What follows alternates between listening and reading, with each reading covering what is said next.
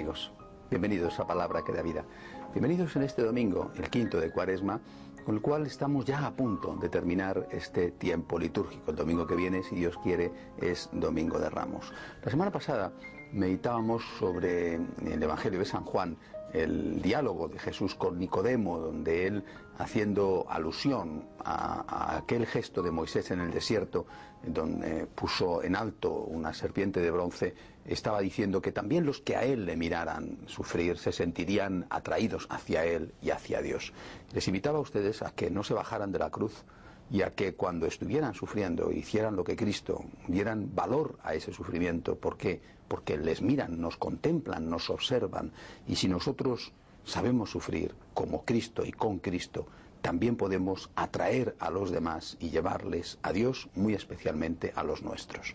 En esa misma línea se mantiene el Evangelio de hoy, que también es de San Juan y que dice, entre otras cosas, ahora mi alma está agitada. ¿Y qué diré? Padre, líbrame de esta hora, pero si por esto he venido, para esta hora, Padre, glorifica tu nombre. Cristo no, no, fue a la cruz como el que va de excursión al campo con un picnic.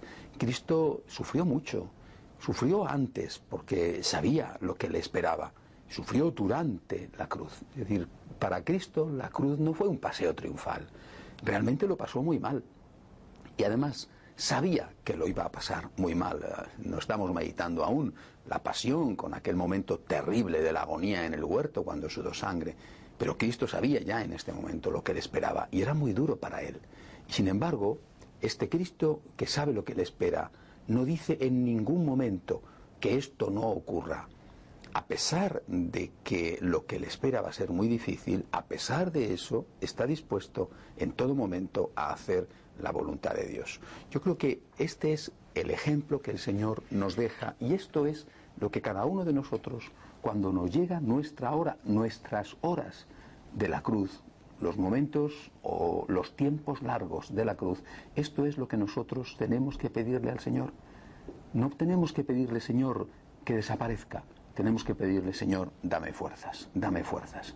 Vivimos en una época en, en la cual la gente huye no estoy diciendo con eso que no se pueda uno tomar un calmante para quitar el dolor, que no puede ir uno al médico para encontrar una solución o que en determinados casos dramáticos no pueda efectivamente poner eh, un poco de tierra por medio. Eh, bueno, pero no, no me refiero a eso, me refiero a que en general hoy, delante de las dificultades, la gente se va corriendo. Esa no es una postura cristiana. No está ahí eh, eh, la causa de tantos divorcios, por ejemplo. No sabemos sufrir, no sabemos afrontar los problemas. Enseguida nos rendimos, enseguida dejamos de luchar y creemos que por cambiar de situación, por cambiar de sitio, por cambiar de ciudad, por cambiar de familia, hemos resuelto los problemas. Es, es, mentira, es un gran error, es una equivocación. Por eso yo creo que lo que hay que decir es aquello que San Agustín le pedía con insistencia al Señor. Señor, da lo que pides y pide lo que quieras.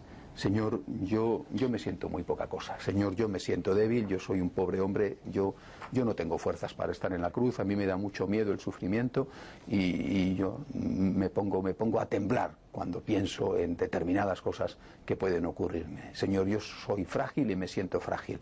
No soy Superman ni quiero serlo tampoco. Pero sí que quiero una cosa, Señor, es hacer tu voluntad. Por tanto, si tu voluntad es que yo siga en la cruz, Señor, solamente te pido que me des la fuerza para mantenerme allí con honestidad, con dignidad, como tú has hecho, para colaborar contigo en la redención del mundo. Que así sea hasta la semana que viene, si Dios quiere.